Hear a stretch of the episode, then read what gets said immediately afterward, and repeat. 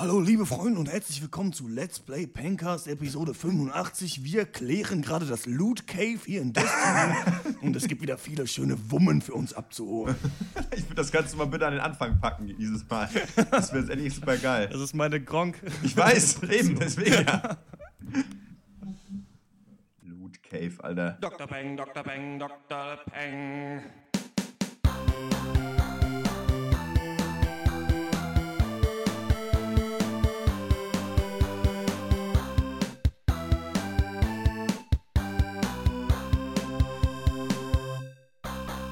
Hallo und herzlich willkommen zum 44. Pencast von drpeng.de Pop und Geist Hashtag Deutschlands bester Filmcast. Heute reden wir über das Fantasy Flick Seventh Seventh Son mit Jeff Bridges und Julianne Moore, das Drama A Most Violent Year mit Jessica Chastain und Oscar Isaac, den Oscar-nominierten Animationsfilm Song of the Sea und die neue Fox-Serie The Last Man on Earth. Mein Name ist Dr. Schwarz und wie immer rede ich mit Dr. Eck. Hallo.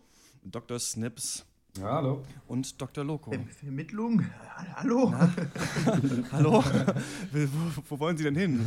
Bei Anruf Pencast. Bloß raus hier. Pencast, ja, völlig richtig. Sie sind auf dem Pencast. ja, sind hier live zugeschaltet ins Studio. Dr. Loco. Ähm, damit gehen wir direkt über zu den Film-News. Und die erste ist äh, der Trailer zu Mission Impossible 5. Das ist draußen. Das ist auch die letzte Film-News. Denn was man sagen muss, ist, dass da ziemliche Flaute ist. Im Kino ist Flaute, wenn man sich anguckt, was da für Scheiße gerade in Deutschland erscheint, wie der Nanny zum Beispiel oder jeglicher anderer Müll. Ähm, und wenn man sich mal so Film-News anguckt, ne, jetzt mal ganz ehrlich, ich gucke ja dann immer so durch jede Woche, ey, da ist immer nur so Superhelden-Prequel, Sequel-Scheißen, das ist ja auch nicht eine Sequel-News, aber es sind auch immer so Sachen, man merkt so ein bisschen, wie auch zum Beispiel Marvel einfach diese Filmszene so ein bisschen in seiner Hand hält und einfach immer Sachen liegt zu irgendwelchen Filmen, die keinen interessieren, aber es ist dann immer eine News und die möchte ich immer ganz gerne hier umgehen, damit wir nicht irgendwie sagen, das Kostüm von Thor aus Avengers 2 wurde jetzt gezeigt und uns so ein bisschen äh, reingeben. Aber ja, der Trailer zu Mission Impossible 5 ist draußen, der Film wird Rogue Nation heißen. Hat der euch gefallen?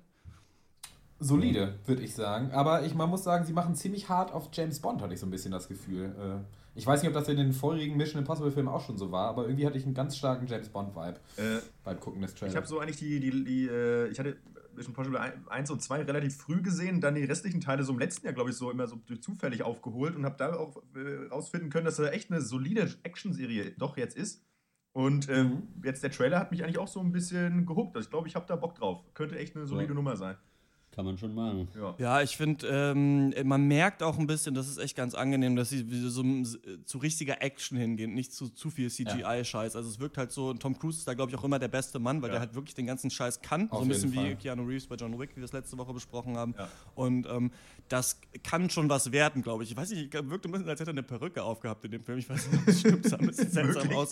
Aber die sind so ein bisschen von der Ernsthaftigkeit weg und machen das so halb lustig. Und das hat auch ganz gut funktioniert in den letzten Filmen. Deswegen denke ich mal, Ja. dass das nicht so schlecht werden wird. Das war's mit den News. Wir kommen direkt äh, zum ersten äh, Thema und das ist äh, der Film Seventh Son.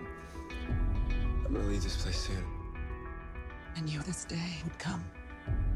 Be wise, be careful. Everything you ever need is inside you, my son.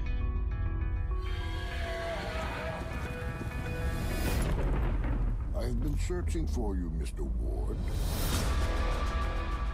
You are the seventh son of a seventh son. An order of noble knights combating the forces of darkness. It says here that there are a thousand of you. They've all died. We are all that's left. Teach me. You live in a world now where legend and nightmare are real.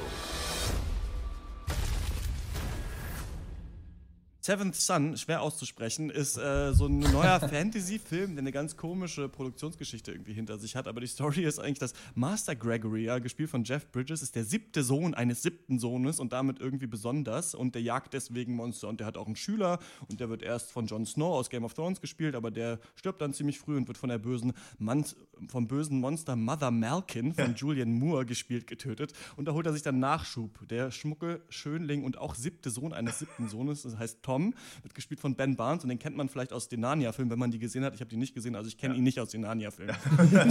er schließt sich den dann an und das ungleiche Paar begibt sich vorbei an Hindernissen, Liebschaften, Backstory-Einlagen und Dinosaurierkriegern mit Stachelpeitschen in die Höhle der Hexe, um die Welt zu retten. Denn bald geht der Blutmond auf und ihre Kraft wird uns, uns ins Unermessliche äh, Böse stürzen. Dr. Loco und ich haben den gesehen und wollten einfach nur mal kurz, glaube ich, eine Lanze brechen Ja. für diesen Film. Und so hatte ich das Gefühl, weil ich sagen muss, der hat 5,3 Punkte auf IMDb und, und ey, der Film ist echt nicht gut, aber es ist so ein richtig schöner Fantasy-Couch-Film, finde ich, den man sich anguckt mit so Effekten wie aus Herr der Ringe und irgendwie, der macht Bock. Irgendwie die Charaktere Ja. sind ein bisschen blöde, aber das, mir hat das völlig getaugt, muss ich sagen. Ich fand das total geil. Dass, ähm, genau, wir wollen ja eigentlich so ein bisschen eine Lanze brechen, weil er wirklich katastrophale Bewertungen bekommen hat. Und ich fand den Trailer eigentlich auch schon ganz cool, weil ähm, die einfach sich so geile Monster und Kreaturen haben einfallen lassen. Und irgendwie hat mir das gefallen. Ähm, und eben, weil sie halt nicht versucht haben, wie zum Beispiel Jupiter Ascending, so innerhalb von irgendwie zwei, äh, 100 Minuten so ein komplettes Universum aufzubauen. Klar Seven Sun auch ein Universum und basiert ja auch auf einer mehrteiligen Romanvorlage. Ähm, aber die haben einfach echt darauf verzichtet, großartig was zu erklären, sondern genau wie du gesagt hast, ja, da gibst du den Blutmond, da haben die Bösen demnächst ganz viel Kraft, dann gibt es die Hexe und es passiert einfach alles nur Schlag auf Schlag, irgendwo hier links, rechts. Äh, so, weiß ich nicht. Das geht dann, so man stolpert von einem Event ins nächste und das ist aber herrlich, weil es halt auch so völlig Ja. over the top ist die ganze Zeit. So, dann kommt da irgendwie so ein fettes Monster, da irgendwie ein untoter Ritter, kommt aus der Ecke gesprungen. So, dann hier irgendwie der eine hat irgendwie vier Arme und irgendwie einen Schlangenkörper und der eine ist ein, ist ein Bär und äh, weiß der Geier. Das ist aber herrlich und wirklich kurzweilig einfach. Und ich, ich glaube, das ist so ein Film, den ich mir noch äh, in meinem Leben öfters auch mal angucken würde, wenn ich wie verkatert sonntags auf der Couch liege und äh, weiß ich nicht, das ist. Äh, Ich glaube auch, gibt nichts Besseres, wie Nee. blöde Sprüche, wie die ganzen Leute heißen und es passiert die ganze Zeit, was Leute transformieren sich in Ja. irgendwas. Dann war noch irgendwie die Mutter war eine Hexe Ja. und sonst was und dann darf die auch nochmal mitkloppen. Lustigerweise nur starke Frauen. Ja. Ich glaube, da sind so drei Frauenrollen in dem Film, die alle äh, irgendwie ordentlich aufs Maul geben den Leuten.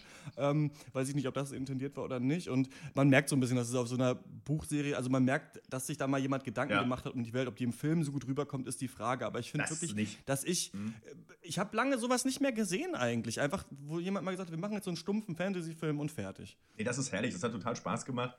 Und äh, was wir oft sagen, der hat einfach nicht versucht, mehr zu sein, als er, als er irgendwie ist. Und das hat dann auch super geklappt, einfach. Und äh, hat, ja, einfach kurzweilig und ja, irgendwie einfach schön. so ein gutes Popcorn-Kino. und äh, ja, ganz unauf, unaufgeregt und will halt auch nicht schlau sein und ist deswegen aber auch nie peinlich. Ne? Also irgendwie versucht, äh, du hast halt keine, nicht, äh, ja, genau. Bleibt so. Ich äh, finde ganz lustig, dass die Kritiken, die gehen alle so ganz komisch auseinander. Also alle finden ihn scheiße, aber die Gründe sind unterschiedlich. Also manche sagen, dass Jeff Bridges und Julian Moore total schlecht spielen. Bei Jeff Bridges muss ich sagen, der macht krasses Overacting als dieser, Ja. als dieser Master Gregory. Oh my son, come over here. Ja. Und so stottert sich so einen ab und du denkst dir so, was ist denn da los? Aber das ist so lustig gleichzeitig, finde ich, dass er so kacke diesen Ja. Typ spielt. Das ist klappt. Der Hauptdarsteller ist natürlich totales Weißbrot. Und ähm, die Effekte sind so ganz seltsam. Die sind eigentlich ganz geil, aber der Overall-Look des Films sieht so ein bisschen alt und altbacken aus und hat schlechte Beleuchtung. Also ist ganz witzig. So, eigentlich haben, die sich da schon Gedanken gemacht bei den Effekten, aber ähm, ja, viele sagen auch, die sehen scheiße aus. Kann ich nicht teilen, die Meinung. Also für mich hat das gereicht, weiß ich nicht. Irgendwie. Also, ja. Mir auf jeden Fall äh, auch. Ähm, die- falls ihr beiden noch Fragen habt an äh, Seven Sun, könnt ihr uns die stellen, aber wahrscheinlich gibt es hier nicht so viel zu holen. Ja natürlich- Äh, Fragen nicht unbedingt, aber von eurer Beschreibung hat mich das irgendwie stark gerade an The Sorcerer's Apprentice erinnert mit Nicolas Cage, der eigentlich so dieselbe Art Film ist. Also irgendwie total over the top Kacke, aber total lustig und kurzweilig dabei. Und ich kann solche Filme auf jeden Fall auch gut heißen, muss ich sagen. Hat mich auch ein bisschen daran erinnert, muss ich sagen. Also es geht eigentlich in, in eine ähnliche Richtung, so kann man schon sagen. Ja. ja. Also ähm, muss man sich den denn angucken, um für das nächste halbe Jahr bei den Insidern mit dabei zu sein? Ist das so einer? Ah, Das glaube ich nicht. Dafür gibt's keine, äh, sind die One-Liner nicht clever genug. Also ich habe da nichts von behalten, ehrlich gesagt. Mir sind vor allem Okay, einfach okay. nur die, äh, die relativ coolen Monster in Erinnerung geblieben. Und das weiß ich nicht, das war es halt auch schon wieder. Und selbst da weiß ich eigentlich kaum noch was von. Nee, aber das war einfach eine gute, ein guter Nachmittag auf jeden Fall. Irgendwie mit Ja. Fall. Also ich will nur, ich will nur quasi so, wir wollten eigentlich nur sagen, Entwarnung, den kann man sich echt angucken. Also ich weiß nicht, ob man eine Kinokarte lösen muss, aber der macht eigentlich echt Bock und das ist nicht so, dass du irgendwie denkst, oh, ist das langweilig, oh, Ja. ist das scheiße, sondern du guckst dir dann und denkst, ey geil, jetzt schon wieder was und jetzt kommt das von da und jetzt, was ist denn jetzt? Und oh, geil. Und ich habe richtig gefeiert. Ich habe den mit Leuten geguckt, ich fand den richtig scheiße, aber ich dachte, so, geil, jetzt kommt noch so ein Bär. Auf und jeden Ja, ja, genau so. Ja. Und der, die, die, Richtig die geil. hauen ja auch wirklich die Action raus, so ohne über loszugehen einfach. Ne? Das, ist so, das ist so herrlich einfach. Und äh, das ist wirklich, so die ersten drei Minuten sind um und du denkst so, Alter, was, wie geil ist das denn? Da gab es schon einen Barfight und sonst was schon. Einer ist gestorben. Dann irgendwie und da wird äh, dann auch aber auch wirklich nicht lang gefackelt. So, dann erfährst du auch sofort, ach, die Hexe ist auch ein Drache, weißt du, das ist halt irgendwie so, weiß ich nicht. Ähm, ja, die, die Bewertung auf MDB liegt ja, glaube ich, bei irgendwas 5, noch was Punkten. Und das Genau, ist ja, ja. für mich eigentlich 5, noch was äh, Punktbereich ist ja eigentlich nicht anschaubar. Meistens, weil das wirklich furchtbar ist. Also entweder dialogisch schlecht oder irgendwas ist, oder weiß ich nicht, Effekte schlecht oder irgendwas, der Film ist insgesamt wirklich komplett kacke. Aber das hat dieser Film eigentlich nicht verdient. Ich finde, der, der kommt einfach. Äh, weiß ich nicht, mit so einer 6, also bei 6, ich würde ihm 6,0 geben, genau das. Aber auch vielleicht Mhm. mit der Empfehlung für halt wirklich einen äh, entspannten Film, weil zum komplett Kopf ausmachen und sich trotzdem nicht verarscht vorkommen. Also, ja. Okay. Ich habe mir auch auf Letterbox glaube ich, sieben gegeben und bin da, glaube ich, ganz oben damit. Aber auch um so eine Gegenposition darzustellen. Nee, also wenn man weiß, worauf man sich einlässt, dann kann man den auf jeden Fall gucken. Seven Sun ist äh, seit dem 5. März in den deutschen Kinos und wenn ihr Meinung habt, dann äh, schreibt die uns an drpeng at gmail.com und wir kommen zum ersten Thema, das wir alle vier gesehen haben, zum ersten großen Thema und das ist der Film A Most Violent Year. I understand you and your men have a job to do here, but we're in the middle of a 10 year old's birthday party. I'm sorry, but we are coming in. That's not a problem. We have nothing to hide from you. My husband is a good man. Don't mistake his honesty for weakness. He deserves respect. This was very disrespectful. I run a fair and clean business, and I will fight to my last breath to prove that. These are dangerous times and we have to adapt. It's not like when we was driving. There were more murders and rapes in this city last year than there have ever been. So if you've come to tell me that we have an urgent security issue here, trust me, I'm aware. This can't continue. You're at war here. It's been two years since you started investigating my industry. Do you have any idea who's been doing this to us? Or you may be doing something to bring this on yourself.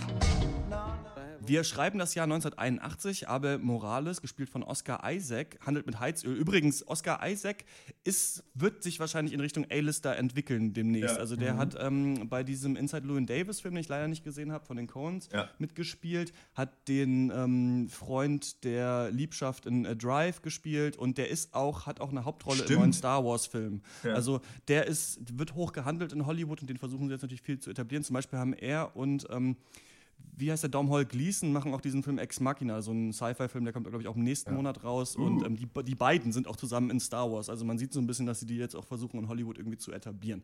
Der Film eröffnet so mit zwei parallel laufenden Szenen. In der einen handelt Morales den Kauf eines Grundstücks für seine Firma aus. Und in der anderen wird sein Öltruckfahrer Julian von zwei Bewaffneten zusammengeschlagen, die dann seinen Truck klauen. Der Mann, dem er das Grundstück abkaufen will, fragt Morales, warum willst du das Grundstück kaufen? Und Morales antwortet, weil ich alles besitzen will, was ich benutze. Und diese Szene zeigt eigentlich schon so den ganzen Konflikt des Films. Neben so kleinen Steuertricks will Morales nämlich sein Business richtig clean führen und nicht so in so Mafia-Methoden reingezogen werden. Doch irgendjemand stiehlt halt seine Trucks. Und was soll er jetzt machen? Leute bestechen, sich auf finstere Deals einlassen, seine Belegschaft bewaffnen.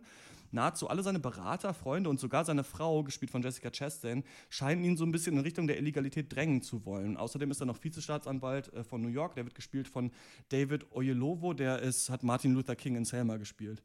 Ähm, der Film sieht aus wie ein Gangsterfilm und zeigt uns, wie so Gangsterfilme eigentlich auch hauptsächlich Dialoge in stilsicherem, aber kalten 70s-Flair. Also ja, ich weiß, der Film spielt 81, aber sieht natürlich alles noch irgendwie aus wie in den 70ern. Und äh, der ködert uns mit den Fragen, wer hat das Öl geklaut? Kann Morales das Wachstum seiner Firma sichern? Und knickt dieser Mann irgendwann ein? Was habt ihr zu A Most Violent Year zu sagen? Ja, weiß ich nicht. Ja. A most violent year, a most boring movie. hab ich hier notiert. Weiß ich nicht, ist halt irgendwie, was passiert denn da? Also es passiert halt einfach im Endeffekt zu wenig. Weiß nicht, es ist halt ein ganzer Film voller Öltanker und nicht einer davon explodiert. Also da hätte ein bisschen Michael Bay vielleicht ganz gut getan. Ich fand ehrlich gesagt die Story zu dünn einfach. Also, weil im Endeffekt ja ist die Story, er hat sein Business und will das nicht illegal betreiben. Und dann guckt man ihm dabei zwei Stunden zu. War so ein bisschen mein Gefühl. Also hat bei mir jetzt erstmal nicht gefunkt. Ja, du hast es so ein bisschen schon angesprochen in deiner Zusammenfassung, dass der Film halt sich so gibt, als würde er sich dieser klassischen Gangster-Epos-Blaupause bedienen. Also so Aufstieg und Fall und so weiter.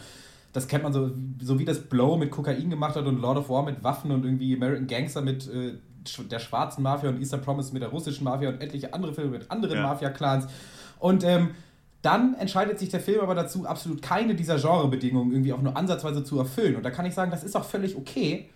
Äh, Da habe ich kein Problem mit. Aber wenn du zu cool für diese Standardkost bist, dann gib mir was anderes. Gib mir irgendwas anderes. Und stattdessen gibt dir der Film halt nichts und wirft dir einfach nur ein nasses Brot ins Gesicht. Und äh, dann sollst du das irgendwie geil finden. Und ich muss ganz in aller Deutlichkeit sagen, es ist für mich ein Pseudofilm, der nichts macht und mir in zwei Stunden Laufzeit also aufgerundet anderthalb Denkanstöße gibt über irgendwie die Kosten von Macht Ja. und, äh, und Moral. So. Und das ist mir dann einfach nicht, nicht gut genug. Und obwohl auch der finale Akt ganz passabel ist, war für mich alles andere davor absolut non-existent, muss ich sagen.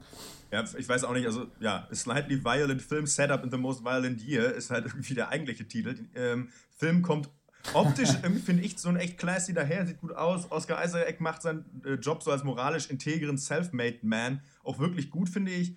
Aber es reicht halt, ja, leider absolut nicht, um halt so ein schwach erzähltes Skript zu kaschieren, finde ich. Also meiner Meinung nach. So, man guckt ja echt mhm. zwei Stunden lang jemandem zu, wie er sein Business in schwierigen Zeiten so irgendwie führt. Immer mit dem Gefühl im Hintergrund, dass irgendwas faul ist. Ähm, so weit auch so gut eigentlich. Aber stellt sich dann halt echt so über die, über die Länge des Films einfach heraus, dass der Film den gleichen Fehler macht, wie, wie wir es neulich schon bei Fortitude hatten. So, er versucht halt Spannung dadurch zu erzeugen, indem er halt nichts erklärt oder zeigt. So, man hofft halt auf einen doppelten Boden dauernd, ja. auf, dem, auf dem, oder irgendwie auf, vor allem beim Protagonisten, aber da ist halt keiner. Also man sucht halt nach Reizpunkten oder irgendwelchen Gelegenheiten, das, wo man wirklich mal in den Film einsteigen kann, aber ist halt, solche Gelegenheiten sind einfach nicht zu finden und ja, das Einzige, was für mich bei dem Film ist, so, dass er versucht halt eine Aussage zu treffen, die aber für mich dann, glaube ich, auch zu schwach ist. Und selbst wenn sie nicht zu schwach ist, dann ist sie auf jeden Fall nicht unterhaltend genug erzählt. So, oder, ja, ähm, das erstmal von mir.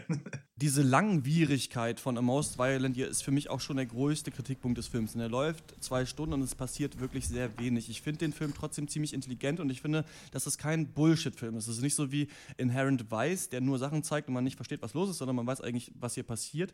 Und A Most Violent Year stellt schon auch Fragen. Und ich finde, dass man den Film eigentlich tatsächlich wirklich als Kommentar auf der Pate sehen muss. Denn Oscar Isaac sieht einfach auch aus wie Al Pacino, der ja da mhm. Michael Corleone mhm. spielt, der dieses Gangster-Business weiterführen soll. Und für Michael stellt sich ja auch immer die Frage, wie können wir das aus der Illegalität irgendwie wieder rausholen? Und du fragst dich halt die ganze Zeit im Most Violent jeder knickt der jetzt irgendwann ein, macht er es irgendwann? Und da sind auch ganz coole, finde ich, Szenen letzten Endes drin, wo das dann in Frage gestellt wird und auch eine ganz geile Verfolgung sagt, zum Beispiel auf dieser Brücke und dann gegen Ende gibt es noch so Sachen und du immer halt merkst, du macht er das jetzt oder macht er das nicht? Und ähm, das ist natürlich auch so eine alte Geschichte. Ja, Brecht, der gute Mensch von Sichuan, der das schon genau beschreibt als die prostituierte Shen Te, ja, die natürlich nur gut handeln will, sich als ihr Vetter, ihr aggressiver Vetter Shuita verkleidet und nur dadurch halt im Kapitalismus bestehen kann, stellt er natürlich so diese Frage in dieser Welt, wo du in die Kriminalität getrieben wirst, machst du es da, weil ja wirklich jeder ihm rät, Sachen zu machen, die nicht okay sind. Und es kommt auch raus, dass seine Firma so ein bisschen Dreck am Stecken hat, aber er es eigentlich nicht durchziehen will. Und ich finde es deswegen als Kommentar aufs Gangster-Genre, der aussieht wie ein Gangsterfilm, manchmal auch so diese Spannungsbögen hat,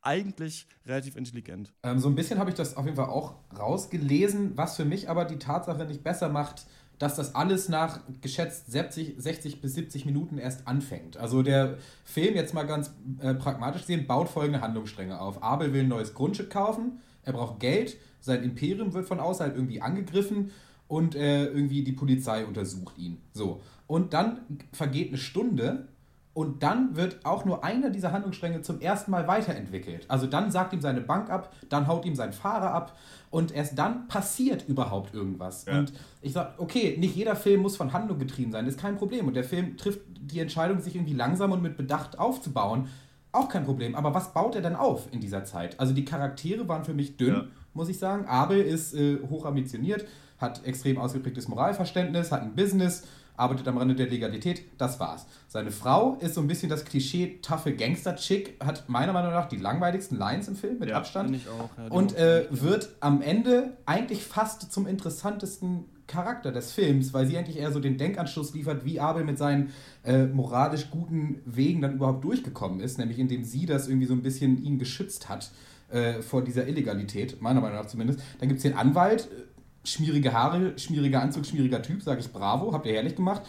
Antagonisten Fehlanzeige. Also keinen. Es gibt Kontrahenten in seinem Ölbusiness, ja. aber die kommen insgesamt vielleicht geschätzte acht Minuten in diesem Film vor, haben fünf Lines und nehmen im Endeffekt keinen bis wenig Einfluss auf die Geschehnisse. Ja, genau, aber die, sind, die werden halt eben so aufgebaut und du denkst dir halt, wer war's? Und letzten Endes wirst du das, wird das so ein bisschen äh, fallen gelassen, dieser Plot. Und das finde ich ja so, also ja, das sind so Sachen wie zum Beispiel, wenn wir jetzt hier uns äh, Nicholas Winding Refn's Only God Forgives angucken, der so beschissene Bewertungen vom Publikum bekommen hat, weil jeder sagt, was soll die mhm. Scheiße irgendwie so. Und alle sagen, ja, die, die den feiern, sagen halt, es ist ein Mittelfinger in Richtung Publikum von Winding Refn. Ich bin kein Freund von solchen Filmen eigentlich, die nur so zum Zweck sagen, wir bauen hier so eine Gangstersache auf und lösen es dann nicht so richtig auf. Aber irgendwie ja. finde ich das hier, muss ich sagen, persönlich fand ich es ganz cool, ist aber auch sehr langweilig. Also ich muss jetzt sagen, so für mich kann er keine super hohe Wertung bekommen, weil er einen nicht so stark unterhält. Er hätte lustiger sein müssen, er hätte irgendwie coolere Charaktere haben müssen, finde ich. Aber so von diesem Aufbau und dieser Auflösung fand ich das ganz cool.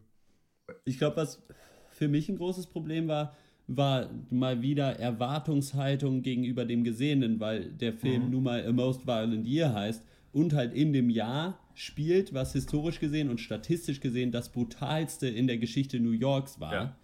Das kommt in diesem Film, finde ich, zu 0% rüber. Und dann Klar, ist er vielleicht ist doch einfach genau, der Titel. deswegen ist er doch, wird er doch unterdrückt, weil es so brutal ist, weil man einfach jetzt Ja, aber Laster das, was da so weiter. passiert, das kann in jedem anderen Ja, Jahr doch auch richtig, passieren. genau. Also wenn du diesen Ja. Film 2015 spielen lässt, dann ist es doch genauso wahrscheinlich, dass er irgendwer ihm einen Öltanker klaut und da, weißt du, also ich fand einfach, dass er dann falsch angesiedelt ist. Also ich dachte halt so, krass, jetzt kriegt man hier so New York brutale Zeit zu sehen und das gibt es aber nicht zu sehen. Doch, Also insofern genau das kriegst du ja zu sehen, aber halt am Individuum, das sich in dieser Zeit bewegen muss und das halt ausnahmsweise mal sagt, so ich mache nicht mit, ich lasse mich nicht auf die Gangstermethoden ein, sondern versuche das an mir abperlen zu lassen. Also in dieser Welt, angeblich hat auch 81 dann irgendwie Ronald Reagan halt so sich mehr in Richtung Neoliberalismus halt bewegt und das soll dir quasi ja der Film zeigen, so dass halt diese Zeiten, die sagen ja selber, früher war es nicht so, früher hattest du als Driver, warst du nicht dieser Gefahr ausgesetzt, jetzt fängt es aber an und was machst du Das jetzt? stimmt als doch gar nicht. Charakter? Zu Prohibition wurden auch schon irgendwelche LKWs überfallen, weiß der Geier Aber sie was. sagen das halt selber von sich, also ich weiß nicht, ob die in der Prohibition aufgewachsen Nee, sind. sind sie nicht, aber ich meine halt nur an ja. sich ist das halt, als so historisches Ereignis ist das halt kein Novum. Also ähm, Ja. daher auch völlig austauschbar. Aber also, in deren Leben halt ist es Ja, das. ja, klar, absolut, ja, das mag sein, sicher. Aber ich finde halt auch, es ist kein Gangsterfilm davon mal ab und das ist, glaube ich, schon das Hauptproblem, dass er aber, finde ich, so ein bisschen als solcher, so als so Crime-Drama beworben wird. Und da ist, glaube ich, wie Dr. Eggers gesagt hat, die Erwartungshaltung wahrscheinlich das Hauptproblem. Es ist am Ende halt einfach ein Drama und ähm, ja, und für mich aus meiner Sicht kein besonders gutes. Also, ähm, denn das ist äh, eben noch, muss man auf diese Message irgendwie äh, zurückkommen, weil das ist so, ja, was ist denn die Message eigentlich? So, auf Gewalt sollte man nicht mit Gegengewalt reagieren, weil das potenziert sich alles bloß und wird irgendwie eine Spirale und so weiter. Das ist ja auch erstmal richtig, das erklärt er ja auch seinen Mitarbeitern, ist auch gut. So, des Weiteren sollte man seine Geschäfte moralisch integer führen, damit man, äh, damit keiner an die Wäsche kann. So, und, äh, aber Mhm. das wird ja am Ende auch noch über Bord geworfen, was dann für mich äh, den Film so zum kompletten Fragezeichen aus Aal hat werden lassen. So, weil da bleibt dann, was ist denn dann noch die Aussage? Ja, dass das Leben komplex ist, so, was, das ist so, was, was ist denn jetzt? Es gibt ja gar keine Aussage, weil eigentlich äh, alles wird ja am Ende irgendwo dann auch wieder negiert. So, und ist ja vielleicht auch okay, aber dann weiß ich nicht, was, was, was will dann der Film überhaupt? So, er zeigt mir dann halt, okay, dann Unbroken Style, okay, das ist halt ein Leben von einem, so von einem Menschen dann zu Ja, aber er zeigt dir ja. ganz viele unterschiedliche Entscheidungen in diesem F- Firmenführen, die eigentlich unmoralisch wären. Und manche, zu manchen sagt dann Abel Morales, übrigens natürlich ein bisschen billig Telling Names, ne? Abel, der Bruder, der von Kain umgebracht wird, und Morales, der moralische. ähm, aber letztendlich zeigt er dir ja, dass in manchen Sachen geht er dann, dann doch damit, aber er will das nicht tun. Und eigentlich zeigt er dir die Unmöglichkeit, so Business in dieser Welt, in, in, der, man, in der das Sp- Spiel halt legal zu führen. Also ähm, eine gewalttätige Zeit zeigen zu wollen, ohne so auf die, sage ich mal, billigen Reize von tatsächlichen Gewalttaten irgendwie äh, zurückzugreifen, das ist eine super Idee. Aber wenn dann diese Atmosphäre der Gewalttätigkeit nur in so, weiß ich nicht, so Wegwerflines wie irgendwie, yeah, it's a dangerous time to do business irgendwie existiert, dann, dann reicht das nicht, wenn du nicht zusätzlich noch eine Atmosphäre schaffst. Und äh, für mich war der Film auch äh, entschieden unatmosphärisch, muss ich sagen, weil eben auch dieses New York der 80er Jahre kam für mich auch nicht rüber. Also der Film spielt ja fast exklusiv auf zwei dreckigen Hinterhöfen und irgendwie die, die gibt es auch in Salzgitter Nebenstädten. Und wo sind mal irgendwie, wo sind die interessanten Shots, wo sind mal irgendwie Kamerafahrten oder geile Szenerien oder irgendwas und weiß ich nicht, klar, Farbschema irgendwie senfgelb-grau, das passt schon alles und die Musik war gut und die Schauspielleistung war passend, aber reicht das? Muss man sich damit zufrieden geben? Also mir ist das zu vage, muss ich sagen. Und äh, vielleicht habe ich ein persönliches Problem mit vagen Filmen, aber das äh, einfach auch vom Standpunkt der Unterhaltung liefert dieser Film genau gar nichts ab. Und dann ist es äh, mir persönlich auch egal, wenn da eine clevere Aussage hintersteht, wenn, sie, wenn man sie nicht rübergebracht bekommt. Ich äh, bin persönlich gar kein Fan von diesen Gangsterfilm-Settings. Ich finde, da bewegt er Mhm. sich aber so ganz solide in diesem Schema. Ich fand das halt aufgrund der Konflikte ganz cool. Und was ich auch noch echt ganz gern mochte, ist, dass sich am Ende eben abzeichnet, dass es immer so weitergehen wird, aber auch auf anderen Ebenen. Das fand ich eigentlich Das- ziemlich das- cool, ja, wie das am genau, Ende ja. war. Mhm. Und in nur so zwei Sätzen, die ich fand, die nicht so vor so getrieft haben vor Schwermütigkeit, sondern äh, wo das ganz cool eingebracht wurde. Und dann gibt es ja in dem Film eben noch diesen anderen Charakter, Julian, ne, der da der Fahrer ist Ja. und der eben gebrochen wird eigentlich von diesem System. Und diese zwei Charaktere so zusammenzusehen, was das halt unterschiedliches mit ihnen macht, fand ich persönlich ganz cool. Ähm, von mir gibt es für Most Violent Year äh, siebeneinhalb von zehn Filmen. Wie sieht es bei euch aus? Von zehn Filmen, von Ja. zehn Punkten. Wie sieht es bei euch aus? ähm, null gibt's von mir. muss ich sagen. Ich habe, ähm, ja, diese ganze clevere Backstory, die er machen will, die entlädt sich für mich in einem guten Denkanstoß im Finale, das auch jetzt nichts unbedingt mit dem Julian zu tun hat, sondern eher mit der ähm, Beziehung von ihm und seiner Frau. Äh, das fand ich recht clever. Aber ansonsten fand ich ihn irgendwie, ja, ich muss es so deutlich sagen, respektlos gegenüber seinen Zuschauern und irgendwie an, gegenüber dem Medium Film an sich. Und mir reicht es irgendwie dann nicht mehr, wenn man sagt, das war irgendwie alles in Ordnung, das war alles gut gemacht. Das, dafür ist mir der Film zu sehr wie der nervige Klassenstreber. Irgendwie macht irgendwie vieles richtig, aber am Ende ist er trotzdem so nervig, dass sie ihm irgendwie eine reinschlagen wollen. äh, keine Ahnung. Und dem, dem Regisseur kann ich echt nur sagen, weiß ich nicht, wenn du eine gute Idee hast, aber keinen Bock hast, das filmisch umzusetzen, dann schreib ein Essay und äh, von mir gibt es null Punkte, muss ich sagen. Dr. Snips loaded, ey. Geil. Ja, das, ich weiß, der, der Film hat das fast für mich zum Überlaufen gebracht. Vielleicht bin ich auch einfach nur gesättigt von so Hollywood-Drama, Historien-Shit, aber gut, man, das, ging, das ging mir überhaupt nicht ab. man kennt das auch, manche Filme, die provozieren sowas ja auch in einem da irgendwie. Ähm, ja, von mir gibt's. Naja, null Punkte nicht, nee. Aber äh, eher so, weiß ich nicht, Haltungsnoten gibt's und davon vier, dafür gibt es vier Punkte von mir. Für mich eigentlich auch äh, alles zu vage äh, zu, ja, eben damit, ja, daraus folgern zu unkonkret. Ich weiß nicht, das ist irgendwie dann noch zwei Stunden. Ja, wir haben es alles gesagt. Äh, das ist irgendwie, es ist eigentlich, es ist in dem Sinne kein, vielleicht kein beschissener Film, aber ich finde ihn trotzdem, nee, nee, war nichts. Langweilig, einfach. Für mich ist auch ein Problem, einfach langweilig. So. Und seine, und sein, man kann ja, ich kann mal einen Film mal gucken, in dem nicht viel passiert, der, wenn er eine starke Aussage hat, der mich auf anderer Ebene irgendwie noch mitreißt. Aber dieser Film hat es null geschafft, mich irgendwo mit rein zu, äh, mich, mit, mich zu bewegen oder irgendwas, äh, äh, irgendwas in mir zum Resonieren zu bringen. Also, nee. Da kann ich mich nur anschließen. Also ich weiß jetzt, ich würde jetzt auch nicht so per se sagen, dass das ein schlechter Film ist, aber auf die Frage hin, so zum Beispiel, ob ich den Film jemandem empfehlen würde, da wüsste ich wirklich nicht warum. Einfach. Also weil der nichts hat, was irgendwie was Besonderes ist für mich. Insofern gebe ich auch, ja, sagen wir, viereinhalb von zehn von mir. Most Violent Year ist seit dem 26. März in den deutschen Kinos und wenn ihr Meinung dazu habt, dann schreibt die bitte an drpeng.gmail.com. Und damit gehen wir in eine kurze Pause. Die Musik kommt diese Woche mit freundlicher Genehmigung vom Kölner Singer-Songwriter Hello Pied Piper, für den ich selber schon mal ein Wohnzimmerkonzert organisieren durfte. Der ist den ganzen April jetzt mit Honig auf Tour und die Tourdaten kriegt ihr auf hellopiedpiper.com, auch auf Facebook. Bitte, bitte abliken. Hello Pied Piper. Wander around the old scenery differs from before. They have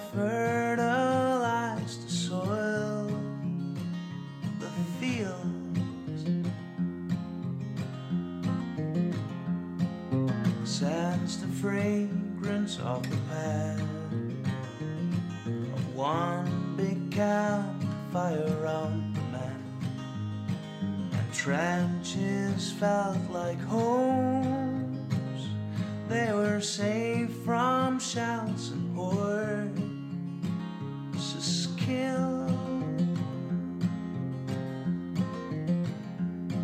But ongoing control, dead faces, a desperate man. Mm. Cold and bloody sounds. What the heart leaves a hole of constant growth. It's the fear, constant fear.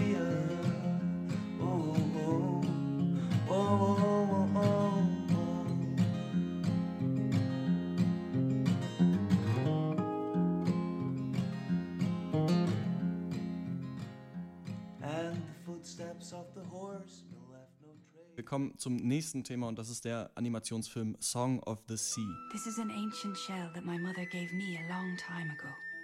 Hold it to your ear and listen carefully. You will hear the song of the sea. Mom? I'm so sorry. Say hello to Saoirse.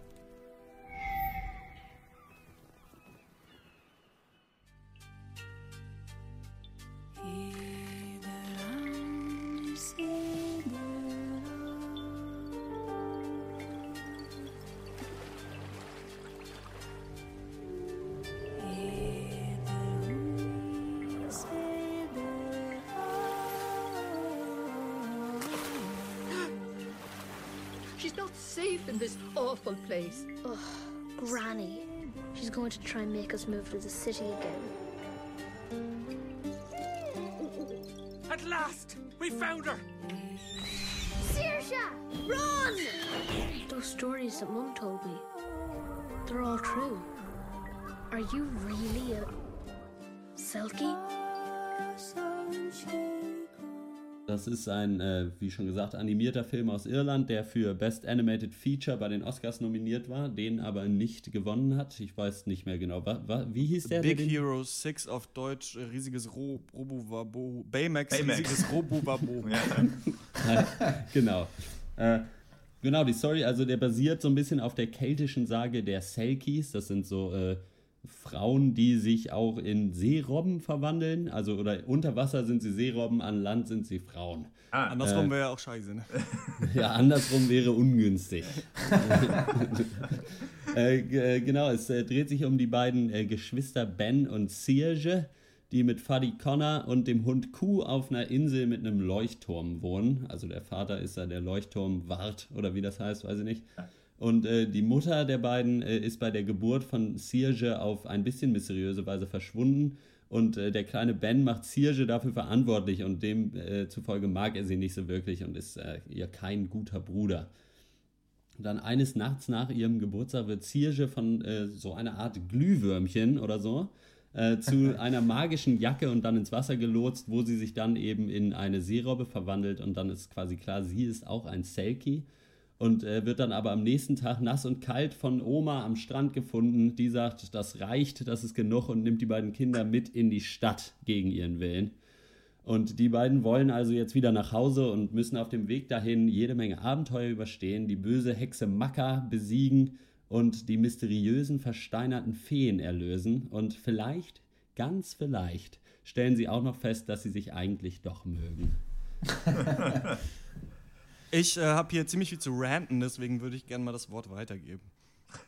Ähm, ich fand es, okay, dann übernehme ich das und sage, ich fand es war ein außerordentlich schöner Film, wenn auch sicherlich die klassischste aller Kindergeschichten-Templates. Also Kinderheld geht auf magische Reise und rettet alle, klar. Ähm, aber eine gute Umsetzung, finde ich. Und für mich war da das größte Element der visuelle Stil, weil ich den richtig, richtig geil fand. Äh, mit dieser Mischung aus wirklich simplen, verspielten Ornamenten, trotzdem alles irgendwie total detailreich, aber nicht kitschig, nicht überladen. Und auch gerade bei so vielen Großaufnahmen von Landschaften, irgendwie von einem Wald oder von der Insel, gab es ein paar wirklich phänomenale Bildkompositionen, muss ich sagen. Und so, so ein bisschen Pseudo-Wes Anderson-Symmetrie, nur irgendwie besser. Und äh, ja, deswegen fand ich den wirklich sehr angenehm zu gucken. Ja, äh, was soll man dazu sagen? Ich meine, das ist erstmal ein Kinderfilm und ähm, der sieht halt wunderschön aus. Äh, Storytechnisch, was da passiert. Ich meine, es ist ein Kinderfilm, wie du auch Dr. Sim schon gesagt hat. Da geht, ne, irgendwer geht halt auf die Reise, muss irgendwas finden, muss irgendwas, weiß ich, die böse Hexe bekämpfen, weiß der Geier. Ähm, ja, aber ich meine, das ist natürlich auch so stimmungsabhängig. Ich war, als ich den geguckt habe, nicht so richtig in Kinderfilmlaune und deswegen äh, bin ich da jetzt auch so ein bisschen, äh, äh, äh, steht dem Ganzen so ein bisschen unemotional gegenüber. Das ist halt wunderschön, ein toller Kindertraum oder eines Erwachsenen. Und äh, ja, ich kann, ja, was, ja, genau, soweit erstmal von mir. Ja, ist halt so. Es ist halt schon, es ist halt, was hier versucht wurde zu machen, ist halt äh, einen Kinderfilm zu machen, der aber, wenn die Eltern daneben sitzen und den mitgucken, nicht absolut unerträglich ist, wie es viele andere Kinderfilme meiner Meinung nach sind. In- Und das hat er, würde ich sagen, relativ grandios geschafft. So, Ja. also weil das gut aussieht und auch nie so, äh, sage ich mal, dumm jetzt in Anführungszeichen kindermäßig wird, dass man sich halt wirklich denkt, was ist denn hier los? Insofern funktioniert das ganz gut. Viel mehr ist es dann aber auch nicht als das. Ja, das ist ganz lustig, weil ähm, wir jetzt quasi ja bei Most Violent Year, ihr wart alle nicht so überzeugt. Ähm, ich fand super, äh, drehen wir jetzt genau die Rollen um, denn ich würde sagen Song, Song of the Sea, more like Scheiße of the Sea. denn äh, ich finde hier, Dr. Snips hat gesagt, Kinderheld geht auf magische Reise und rettet alle. Diese magische Reise hat für mich überhaupt gar nicht funktioniert. Ich finde erstmal, dass alle Charaktere hammernervig waren, außer dem kleinen Mädchen und das kleine Mädchen spricht nicht. Das kleine Mädchen Glück gehabt, sonst wäre sie dir kann seine Emotionen gefallen bei dir. kann seine Emotionen quasi ja nur durch die Mimik irgendwie rüberbringen, die finde ich limitiert funktioniert in diesem Film, weil der ja so ein bisschen so 2D wie so eine Zeichnung ist, das geht aber ganz gut, aber ich fand, dass die Geschichte auch ultra langweilig und ultra langatmig war. Denn irgendwie hast du halt dieses Ding ja, also du weißt halt schon von Anfang an, ja, sie muss ins Meer, so ist es jetzt. Und dann wird dir gezeigt, ja, aber die Oma nimmt die jetzt erstmal mit. Ne? Dann laufen sie darum, dann laufen sie darum. Und es, die werden halt so durchgereicht, Plotpunkt um Plotpunkt. Und diesem Bruder fällt halt nur ein, die ganze Zeit zu sagen, wie scheiße die Schwester ist, die ganze Zeit falsche Entscheidungen zu treffen. Und äh, man kann natürlich noch unterstellen, dass es für Kinder irgendwie länger aufgebaut werden muss, so ein Konflikt. Aber ich fand das ultra nervig. Also ich habe die ganze Zeit gedacht, was wollt ihr? Geht doch jetzt mal dahin. Ich fand diese äh, alten Männer und diese anderen Charaktere super unspannend, muss ich sagen. Und der Film sieht aber natürlich fantastisch aus, das stimmt. Aber ich finde trotzdem, dass er sehr statisch ist. Also du kriegst oft ein Bild gezeigt und in diesem Bild bewegt sich viel. Aber du hast mhm. weniger eigentlich so Action-Sequenzen, die dir eben was Schönes zeigen, was irgendwie spannend ist, finde ich, sondern sie kommen eigentlich immer nur irgendwo hin, gucken sich irgendwas an, jemand erzählt ziemlich lange Backstory die ganze Zeit und am Ende wird irgendwann alles gut. Und ich finde noch, dass der Film sein eigenes Universum nicht ganz schlüssig aufbaut. Also ich finde, irgendwie ist nicht ganz klar, warum ist die Mutter da gestorben, warum muss sie jetzt diese Jacke da anziehen, die vorher irgendwie war sie okay, weiß nicht, weil sie so weit weg ist vom Meer, warum, warum gibt es so, ein, so eine Urgency, also warum müssen die unbedingt jetzt sofort dahin? Ich finde, das war alles auch nicht gut erklärt. Also für mich hat das so als Film nicht so gut funktioniert. Und ich finde, er versteckt sich eigentlich so ein bisschen hinter seiner Schönheit, dieser Film. Ähm, ich würde insofern zustimmen, dass, äh, das ist auch mein Kritikpunkt, dass sich der Film zu lange noch in der realen Welt bewegt, bevor er dann irgendwie echt nach, erst nach so 30, 40 Minuten vielleicht so dann nur in diese Welt der Magie übergeht, die man ja aber eigentlich viel mehr sehen ja, will, ja, wenn man diesen ja. magischen Kinderfilm genießen will. Und dass sie erst zu Hause sind und dann hat sie noch Geburtstag und dann gibt es noch einen Kuchen und dann fahren sie in die Stadt und dann wohnen sie bei Oma und dann müssen sie weg, bis dann wirklich mal äh, die Magie des Films greift.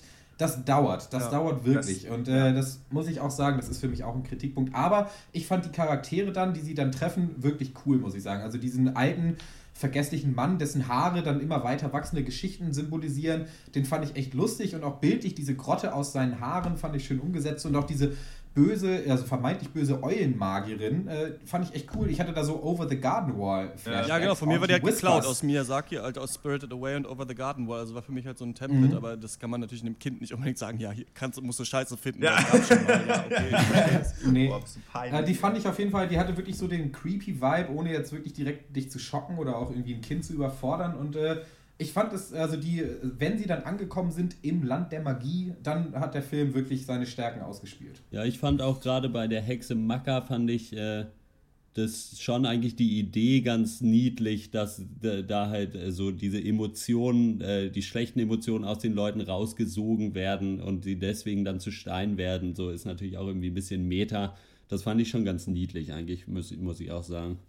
Was der Film ja auch ganz klar macht, ich weiß nicht, ob ihr das auch so gesehen habt, aber es ist ja eigentlich offensichtlich, dass die Fabelcharaktere alle die richtigen Charaktere sind. Ne? Also es gibt ja den Vater, der mhm. ist dieser komische Ritter, der da versteinert ja. wurde.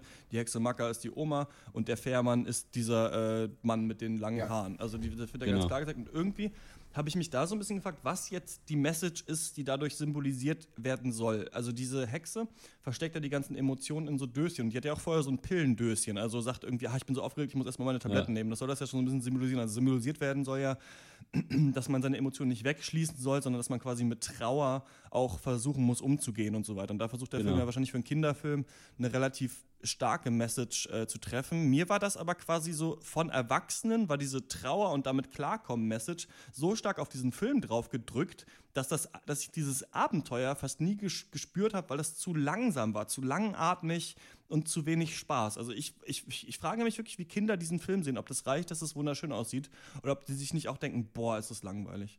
Frage eigentlich, ja. Das glaube ich tatsächlich nicht. Aber wahrscheinlich nicht, ne. Hm. Ja. Ne, ich bin, ähm, kann ich die Frage nicht beantworten. Ich weiß nicht, ob ihr darauf wartet. Hast du was anderes, was du noch äh, sagen willst? Ähm, sonst würde ich fast schon nee, zur Wertung Ich habe da auch gar nichts mehr, ich nicht mehr zu Song of the Sea zu sagen. Nee, ich habe dem eigentlich auch nichts hinzuzufügen. Nee. Okay. Dann äh, gibt es von mir fünf von äh, zehn Punkten für Song of the Sea. Mhm. Äh, von mir gibt es äh, sechs von zehn. Ähm, ja, ich, ich, ich, kann da so echt so schwer was zu sagen, weil das eben das Problem ist mit Kinderfilmen, so wenn du da nicht richtig äh, so Bock drauf hast, sozusagen, dann äh, greift dich das, das halt auch nicht. Und aber trotzdem ist es halt so wunderschön und irgendwie macht es Spaß, sich das auch anzugucken. Und diese ganze Zauberwelt, das ist schon irgendwie herrlich und ah, das, man hat schon so ein, schon diese Feel-Good-Momente, aber ich denke, pff, ja, ich muss es jetzt ja trotzdem, wir werden ja, sech, nee, was hatte ich jetzt gesagt, sechs Punkte und das passt schon. Ja, also von mir, ich gebe mal sieben von zehn für einen Kinderfilm halt wirklich sehr solide und halt auch intelligenter. Ja, das muss man eigentlich sagen. Eigentlich sechs Punkte auch zu wenig. Mhm. Ja, stimmt schon. Ja. ja. Und insofern, also das ist ein Film, den ich, äh, wenn ich Kinder hätte, dürften sie sich den anschauen. Ja, das stimmt. Ja, ja, das stimmt schon. Ja. Ja. Insofern. Äh, ja, wo natürlich sehr wenig christliche Werte nur vermittelt werden. Insofern weiß ich nicht, ob ich das meinen Kindern zeige. nee, ähm, rundum gelungen, muss ich, ist, wäre mein Fazit. Äh, ein bisschen viel Kitsch am Ende, das sei ihm aber verziehen. Ich setze noch mal einen drauf und gebe 7,5 von 10 Punkten. Song of the Sea hat für Deutschland noch keinen Release-Termin, den kann man aber jetzt schon auf iTunes kaufen und ansehen. Eure Meinung dann gerne an drpeng.gmail.com und wir kommen zum nächsten Thema und das ist die neue Fox-Serie The Last Man on Earth.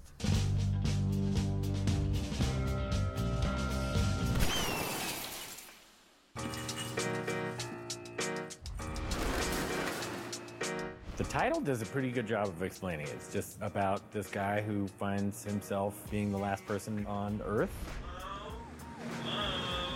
We meet Phil after he's been traveling the United States for over a year, trying to find anyone in any state. And when we meet him, he's crossed out the last state. Well, looks like we're all done here.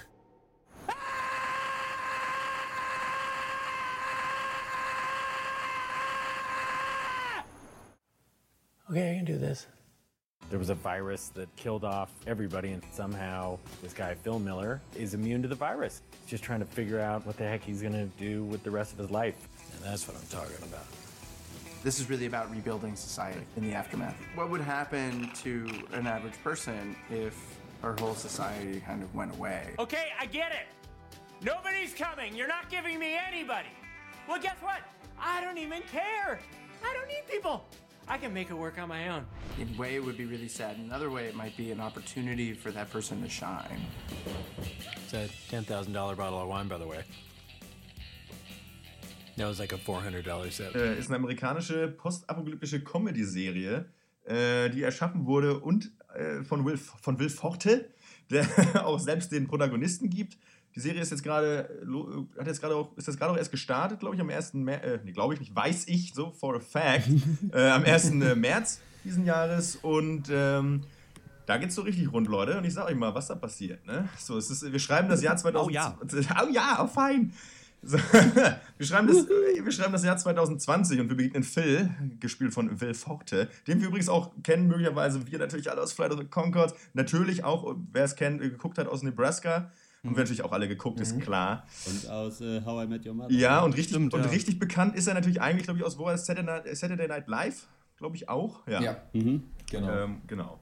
Und äh, genau, wir begegnen Phil, wie er als vermutlich letzter Mann auf der Erde die, äh, die USA in seinem Wohnwagen durchquert, auf der Suche nach anderen Überlebenden. So, Gottlob wird dieses Kapitel jedoch in einer einminütigen Montage-Scene abgehandelt und er kehrt schließlich zurück in seine Heimatstadt Tucson, Arizona.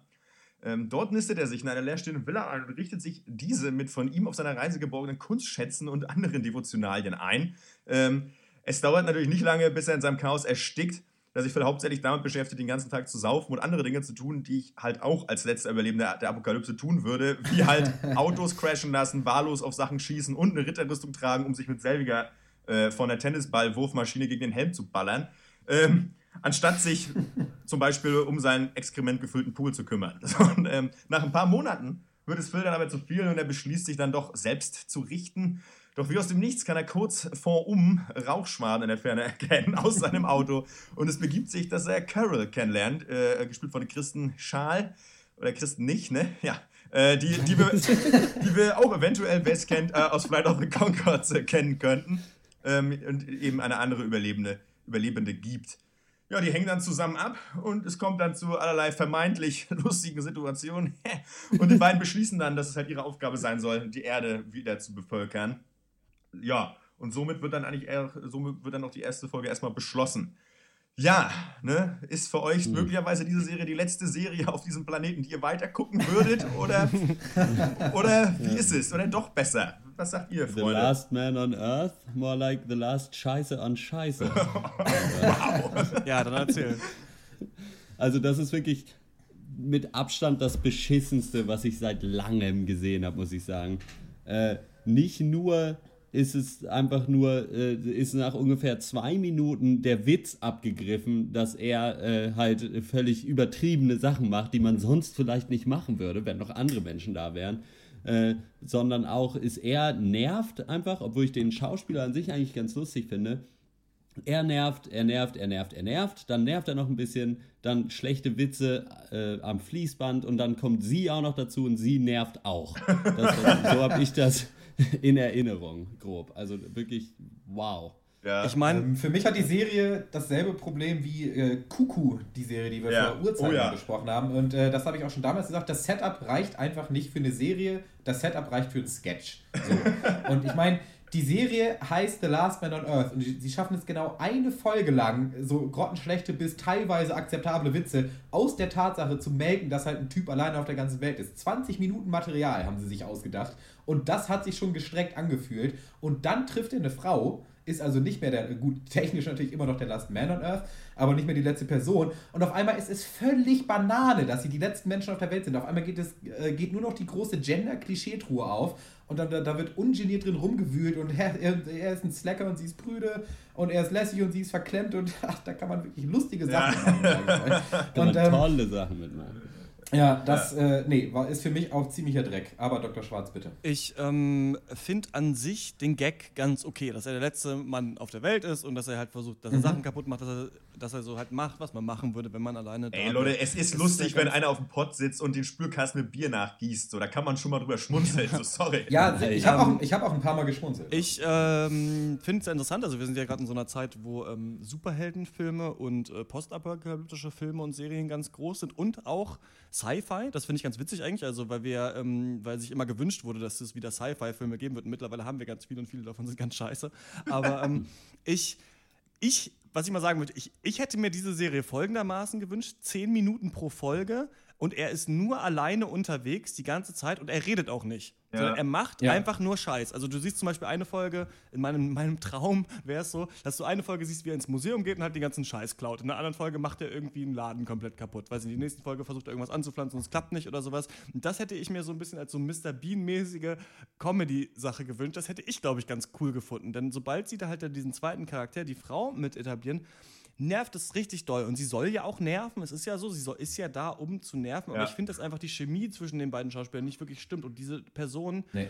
äh, wie heißt die Schauspielerin? Ich habe sie wieder vergessen. Das ist ein Schal. Kristen Schaal. Kristen Schaal, die ist ja auch schon bei Flight of, of the Concords Die ist nur da, genau um so. scheiße zu Ja. sein. Also da, dafür ist sie ja da und hier ist sie halt auch dafür da und das ist halt super nervig. Und ich meine, klar, es gibt so einen Punkt, wo sie halt, also sie sagt ja quasi immer, man darf nicht stehlen, man muss bei Rot an der Ampel halten und bla bla bla. Und er sagt dann immer so, nee, man kann machen, was man will. Und dann sagt sie aber irgendwann so, ja, aber du würdest ja auch keine Kirche in Brand setzen. Und dann sagt, äh, sagt, sie, sagt er, nee. Und dann sagt sie, warum? Ja, weil es eine Kirche ist. Und das ist halt ein relativ interessanter Gedanke, Ja, der da mal nach genau. drei Folgen vorkommt, ist so dieses, hat man noch irgendwie so Menschlichkeit in sich, um Sachen nicht zu machen. Aber die Serie scheißt so ein bisschen da drauf. Und ich finde wirklich, dass die Serie einfach super wenig Spaß macht. Die hat ab und zu mal ein paar gute Gags, aber ganz viele sind scheiße. Und vor allem gibt es so ein, ähm, ich weiß nicht, wie weit ihr geguckt habt, aber ich habe vier Folgen geguckt Oha. und irgendwann merkt man, dass es noch eine andere Nein, Frau gibt. Und dann, dann haben halt die beiden schon geheiratet, damit er mit ihr schlafen kann, um halt die Menschheit wieder äh, zu bevölkern.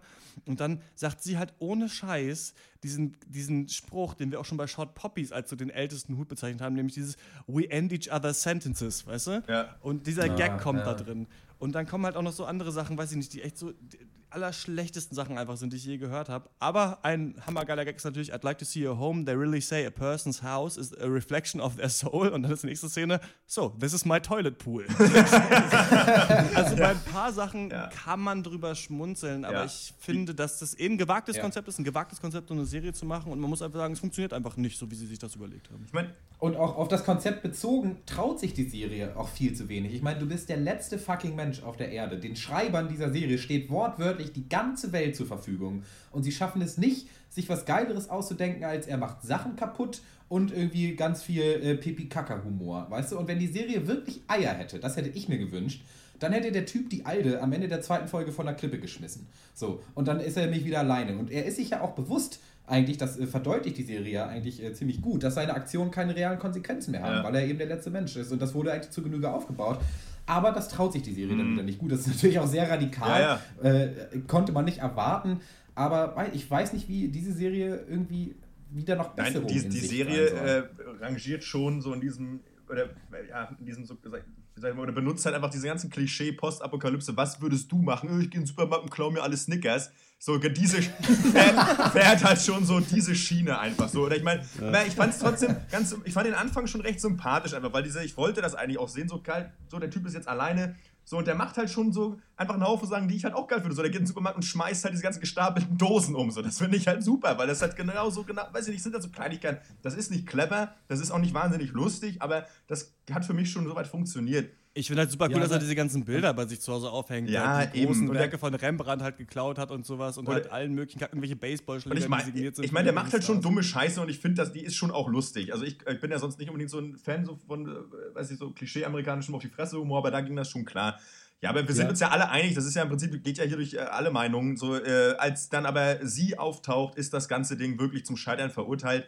Und so ging es mir halt auch original. Das war Ja, einfach. Aber also, ich, ich muss sagen, ich fand den Anfang schon auch kacke. Weil das einfach.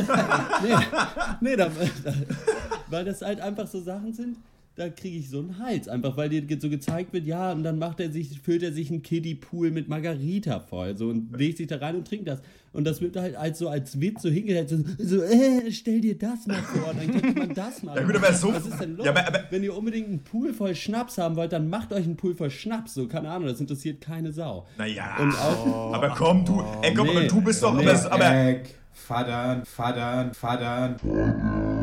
Du bist doch Nee. aber sonst auch jemand, der sich durchaus mal gepflegte amerikanische Komödien reinzieht, die jetzt weiß Gott nicht alle cleverer sind als Margarita Pool, auf denen er sich noch Salz auf, Salz auf den Rand streut, wohlgemerkt. Nein, was was nein. wirklich auch geil ist eigentlich. Da stimme ich zu, aber für mich kommt Humor sehr viel aus, äh, aus einer Richtung, die nicht vorhersehbar Nee, ist. Und das deswegen geht mir auch so. lustig. Ich konnte hier halt auch, ich- natürlich, klar. Unabhängig davon, was ich auch nochmal loswerden will, ist, dass auch diese postapokalyptische Welt schlecht gezeigt ist, Ja. meiner Meinung nach. Das stimmt, Weil, ja. Also die sagen, okay, ein Jahr nach dem Virus wird so eingeblendet. Also ich weiß nicht, was das für ein Virus ist, der Leute dazu bringt, ihr Auto zu parken, alles aufzuräumen und sich dann schon mal ins Grab zu legen.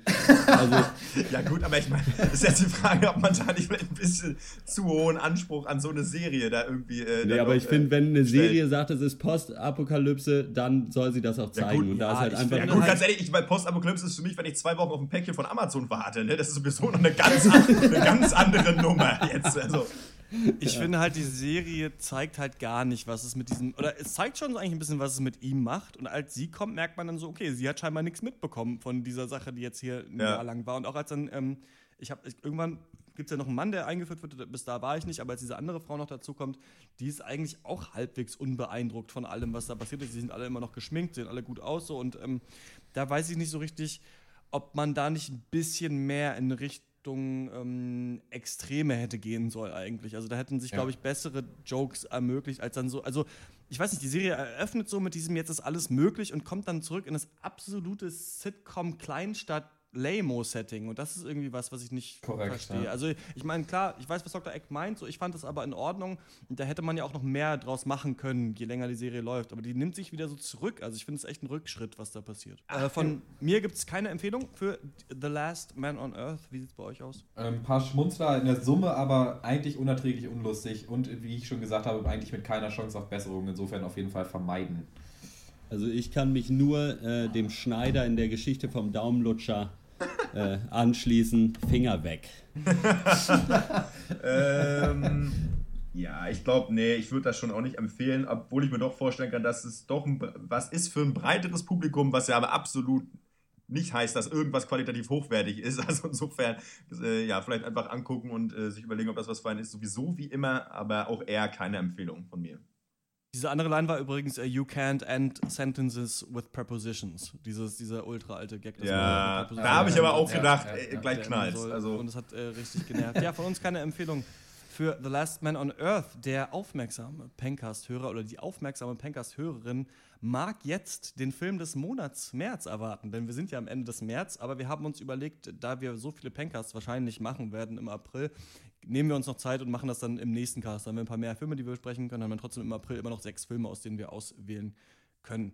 Dann äh, kommen wir zur Abschlussrunde, was uns sonst noch popkulturell bewegt hat, was waren popkulturelle Highlights. Ich habe ein paar Sachen aufgeschrieben, einmal habe ich mir äh, The Breakfast Club angeguckt, das ist ein Film von 1985, so ein bisschen so ein Juwel, so ein kultiger, ähm, ja, so Das ein ist doch hier Kultfilm. Oh, Captain, ja. My Captain.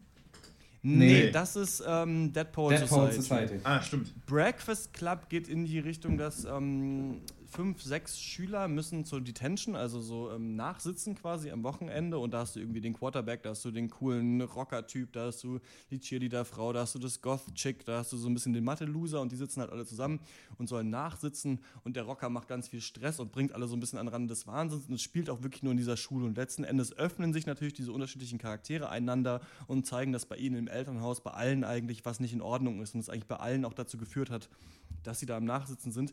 Ich fand den trotzdem sehr bemüht und fand die Charaktere ein bisschen over the top, denn dieses, dieses super weirde Anime-Goth-Chick, was da halt drin ist, das äh, verwandelt sich natürlich am Ende in, äh, macht, kriegt dann so ein Makeover von der Cheerleader-Frau und dann äh, verliebt sich der Quarterback in sie. Ja, und da dachte ich mir so, ey Leute, komm, das war doch jetzt wirklich keine Aussage, die ihr hätte treffen sollen. Ja. Das war doch wirklich scheiße. Also, ähm, aber ey, hey, das ist ein Film von 85, der eigentlich ein paar coole Aussagen trifft. Also der ist schon ganz in Ordnung, den kann man schon gucken und der ist auch von der Idee relativ frisch, vielleicht sogar heute noch. Also da könnte man eigentlich ein gutes äh, Remake in Anführungsstrichen von machen heutzutage, das funktioniert. Dann ähm, habe ich äh, Grand Budapest Hotel gestern nochmal gesehen. Wes Anderson haben wir ja besprochen, Oscar nominiert, viele Oscars abgesandt, bei uns auch als zweitbester Film des, Film des Jahres, letzten Jahres äh, rausgekommen. Sieht's Für aus. mich beim zweiten Mal anschauen, muss ich sagen, finde ich den zu überladen. Also ich finde, dass diese ganzen Gags, die passieren, eigentlich immer nur noch irgendwann wiederholt werden, dass man sich irgendwann fragt, okay, aber was ist der Punkt? Also ich hatte, das, ich hatte dieses Gefühl schon beim ersten Mal gucken, beim zweiten Mal habe ich es noch ein bisschen stärker gemerkt. Also kein Film, finde ich, der sich so gut für ein zweites Viewing eignet, aber man muss halt immer noch sagen, jedes, äh, jeder Shot ein Gemälde. Und da komme ich zur dritten Sache, Every Frame a Painting ist ähm, Stark. ein Vimeo- oder YouTube-Kanal, also gibt es auch auf Vimeo, weil halt manche Sachen gesperrt werden. Ich frage mich sowieso, wie das bei Honest Trailers zum Beispiel funktioniert. Ne? Die zeigen ja echt hammer viel Sachen aus Filmen und sind trotzdem auf YouTube. Man kann die angucken, aber einen Film darfst du ja nicht draufstellen. Sponsorenverträge, Ich würde ich tippe auch, dass die einen Vertrag haben, aber die Ja. ziehen ja auch echt her. Oder zum Beispiel diese anderen Everything Wrong with Star Trek, die dann Ja. wirklich Ja, 20 ja, ja. Minuten Videos machen und komplette Filme quasi zeigen oder in Ausschnitten zeigen.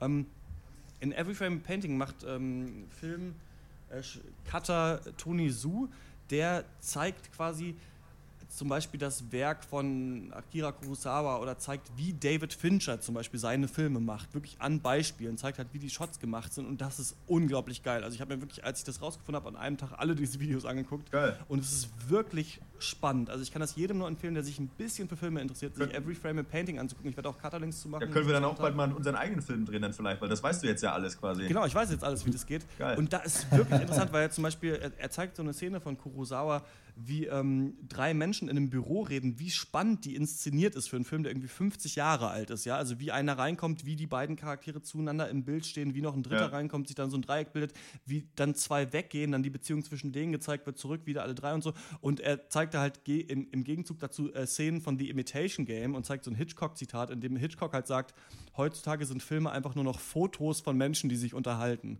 Okay. Und ähm, das ist halt, hat er halt, weiß ich nicht, in den 40ern oder so gesagt. Und das ist echt interessant, mal darüber nachzudenken, wie wenig sich eigentlich heute Regisseure trauen, mit der Kamera zu spielen und wirklich quasi mit den Bildern ihre Message zu unterstreichen. Ja. Was, Ja, was gut, Leute wir vor haben ja 50 bei, Jahren als konnten. wir, als wir Birdman besprochen haben, haben wir ja so ein bisschen davon geredet, Ja. dass das halt erfrischend war, dass es halt nicht immer einfach nur der Shot von einem Gesicht ist, das was sagt und umgekehrt quasi. Ja, aber es stimmt, Genau, es stimmt schon, es gibt halt auf jeden Fall so, eine, so einen Konsens, äh, äh, wie ein Film auszusehen hat. Und wenn sozusagen der nicht erfüllt wird, dann sieht es meistens auch scheiße aus. Aber es gibt halt noch genauso dieses, äh, weil es dann einfach nicht sozusagen, weil man dann den, den, den Qualitäts, die Qualitätsnorm nicht erfüllt hat. Aber es gibt halt eigentlich noch eine andere Art und Weise, Filme zu filmen. Einfach, Ja. ne? Ja. Und das Absolut. ist super spannend, weil zum Beispiel Ja. ist auch ein Video über Michael Bay, zum Beispiel, den der Typ hasst, der dieses Video gemacht hat, aber er zeigt halt, warum die Sachen von Michael Bay so epic aussehen und Ja. was da los ist. Und da ist zum Beispiel so ein cooler Shot von Pearl Harbor, wo du so siehst, dass so Leute aus so einem Gebäude rausrennen und so off-camera in die Luft gucken. Also du siehst nicht, worauf die, wa- was die sich angucken, aber dann kommt halt so wie bei Michael Bay so von unten die Kamera, Ja. die hinter die Leute nach oben zeigt und da fliegen die Flugzeuge. Und er sagt halt so, deswegen wirkt es noch mehr episch, weil du siehst schon 20 Flugzeuge, aber off-camera sind scheinbar noch mehr, denn die Leute erstaunen sich so doll darüber. Und Ja. das ist echt geil. Also Every Frame a Painting von Tony Su, jetzt breche ich mal diesen äh, ellenlangen Monolog ab, ist richtig geil. Also das ist das, ist, das Coole daran ist, dass du merkst, der, der Typ hat so viel Ahnung, der checkt Sachen, die du noch nie gecheckt hast bei einem Film und erklärt es dir aber wirklich ultra leicht. Das ist echt geil. Nice. Das klingt Jetzt, Äh, interessant. geht's zu euch, ja. Ähm, jo, dann äh, möchte ich euch einen Film empfehlen, äh, der so ziemlich das genaue Gegenteil von The Most Violent Year ist. Und der heißt Poker Night. Äh, die Story ist recht schnell erklärt. Ein Polizei-Rookie äh, bekommt eine Einladung zu so einer exklusiven Pokerrunde aus alten, hochdekorierten Ex-Polizisten. Und äh, die Regel des Abends ist, dass immer wenn einer von denen eine Hand gewinnt, müssen sie dem Rookie eine Geschichte erzählen, um ihm so quasi die Sachen beizubringen, die man auf der Academy nicht lernt. Ja? Ähm, und wie es dann der Zufall so will, gerät unser Rookie dann auf dem Nachhauseweg von der Pokernacht in die Fänge eines maskierten Psychokillers und äh, muss, sich, äh, muss sich dann irgendwie aus dieser Situation befreien, bevor es zu spät ist und benutzt dazu natürlich das Wissen, das er in der Pokernight gelernt hat. Und äh, ja, so viel zur Story. Das ist natürlich alles mega stumpf äh, und das ist so eine Mischung aus so Crime, Polizeithriller und auch Horror und äh, Torture-Porn-Elementen, aber nur ganz leicht. Und äh, reiht sich für mich perfekt ein in, äh, in eine Reihe von Filmen wie The Loft oder auch The Mule, die halt einfach so genial schaffen, stumpfe Sachen äh, clever und kreativ aufzuarbeiten. Und der Film ist komplett nonlinear erzählt, springt zwischen zwei, manchmal drei Zeitebenen hin und her, hat eine Million Flashbacks, viel Humor, lächerlich viele Twists. Aber der Punkt dabei ist, dass man einfach merkt, wie sich der Regisseur hier einfach ausprobiert, wie er keinen Bock hat, innerhalb von irgendwelchen Grenzen zu arbeiten. Und äh, nein, nicht alles funktioniert, aber für alles, was nicht funktioniert, gibt es dann drei Sachen, die echt borderline genial sind. Und diese Genialität und auch diesen grundlegenden Spaß an der Sache, die findet man meiner Meinung nach einfach nicht mehr oft genug außerhalb von, ja, so mehr oder weniger Low-Budget B-Movies. Und ich finde das wirklich schade. Und äh, ja, nichtsdestotrotz, Poker Night unbedingt gucken. Der Film ist nicht trashig, der Film sieht nicht mega billig und scheiße aus, wie man das irgendwie mit B-Movie assoziiert. Der ist wirklich super cool, macht eine Menge Spaß und als Bonus die ganzen alteingesessenen Cops an diesem Pokertisch sind alle von so wirklich so seasoned Character Actors gespielt. Also zum Beispiel Ron Perlman, Ja, nice. äh, Hell- Hellboy, Sons of Anarchy, äh, Giancarlo Esposito, aka Gus Fring aus Breaking Bad. Ähm, dazu ähm, Titus Welliver, den äh, kennt Ah. man aus tausend Sachen, äh, Ron Eldert aus Justified und äh, einfach super geile Character Actors, die hier echt mal die Chance bekommen zu zeigen, was sie können. Und ja, der Film ist geil, mehr möchte ich dazu nicht Ja, sagen. krass, weil der ist ja irgendwie im, November rausgekommen, sehe ich gerade auf IMDb in Kuwait und hat für Deutschland Ja. gar kein Datum. Das Poster sieht auch richtig hässlich aus, so ein Typ mit einer hässlichen Maske. Auf jeden aber, Fall, ja. Aber Mhm. cool, dass du sagst, dass der Film gut ist. Ja. Hört sich an, als wenn, dem, als wenn das Einzige, was dem Film fehlen würde, äh, Ed Harris ist eigentlich, ne? Also, Eigentlich schon, ja. Eigentlich fehlt Ed Harris und Ving Rhames vielleicht. Und dann hätte es noch eine gute Sache. Äh, und T-Dog. Nee, Quatsch, Blödsinn. Ja, okay. Gut. Ja, also ich habe als, äh, klingt geil und ich werde mir den, glaube ich, auch mal geben. Also ich bin jetzt ein bisschen gehuckt, Ja, ehrlich bitte, gesagt. das, weil das, äh, ja. Äh, Ich habe eigentlich nichts Spannendes, das popkulturelles Highlight. Ich habe so ein bisschen aus, äh, weiß ich nicht, weil ich glaube, ich, glaub, ich mache es nicht mehr lange. Ich, ich hatte irgendwie mir äh, die dritte und vierte Staffel von Californication angeguckt, weil ich mir irgendwann vor halben Jahr mal die ersten, zweiten Mal so rein, binge-mäßig reingegeben hatte. Und weil es jetzt ja auch auf Netflix gibt, irgendwie kann man sich ja allen möglichen Krempel relativ stressfrei einfach irgendwie anmachen und sich berauschen lassen. Und ich muss aber irgendwie sagen, ich weiß, ich fand die Serie immer noch kurzweilig, würde sie euch trotzdem nicht empfehlen. Und das, damit ist auch eigentlich meine, meine Runde, auch mein, mein An Nee. Das aber ja die will ich gar nicht damit äh, beenden, sondern ähm, kannst du mal kurz erzählen, worum es in Californication geht? Denn ich habe immer gehört, irgendwie sieben Staffeln, ganz Ja. cool, der Typ aus X-Files Ja, ja. und der fickt ganz viele Frauen. Genau, ich es ist Dave, gar nicht, was Dave. Duchovny aus, äh, aus, äh, aus X-Files, ähm, Akte X.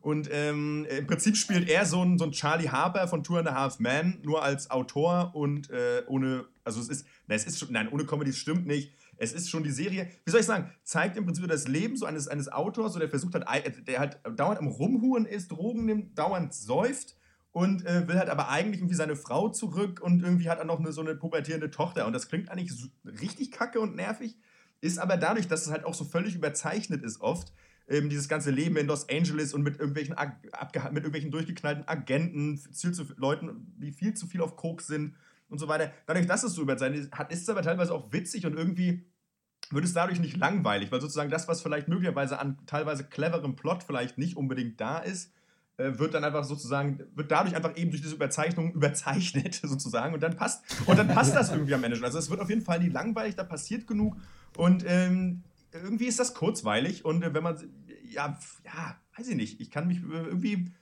irgendwie taugt mir das genug äh, als äh, äh, so lockere Unterhaltung. Ja.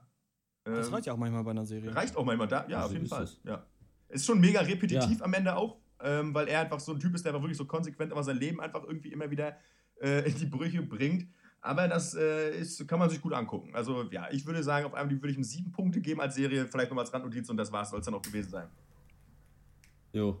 Äh, ja, ich war die ganze Woche in der Uni, habe Hausarbeiten geschrieben. Insofern war mein Highlight, dass die Karto- Kartoffelsuppe in der Mensa besser geschmeckt hat, als sie aussah. Ja, geil. Ziemlich.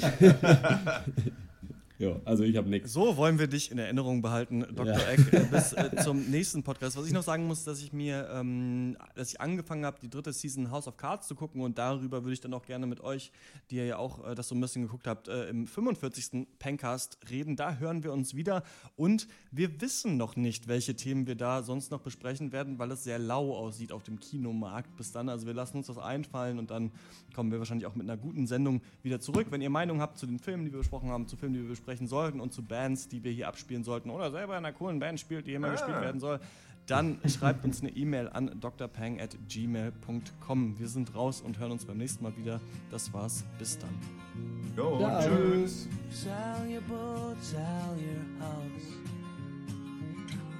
Set the compass to northwest and take the trail. You know the one we used to play on when we were young. Leave the phone and the car. We didn't need them back, and we're having all we need. We can find food if we go deep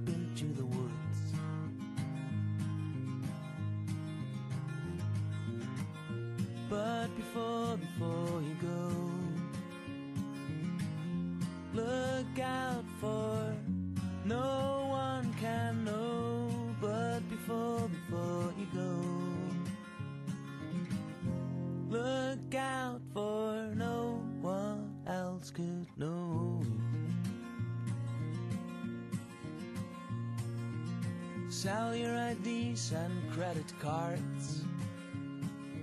We live off the crops we plant and trade them in the city. We can get the goods we need, the books we won't. We'll build a farmhouse and a birdhouse with cats and dogs and chicken that will lay some healthy eggs if no one comes and distributes the poison pill. No one ever comes to us, but still.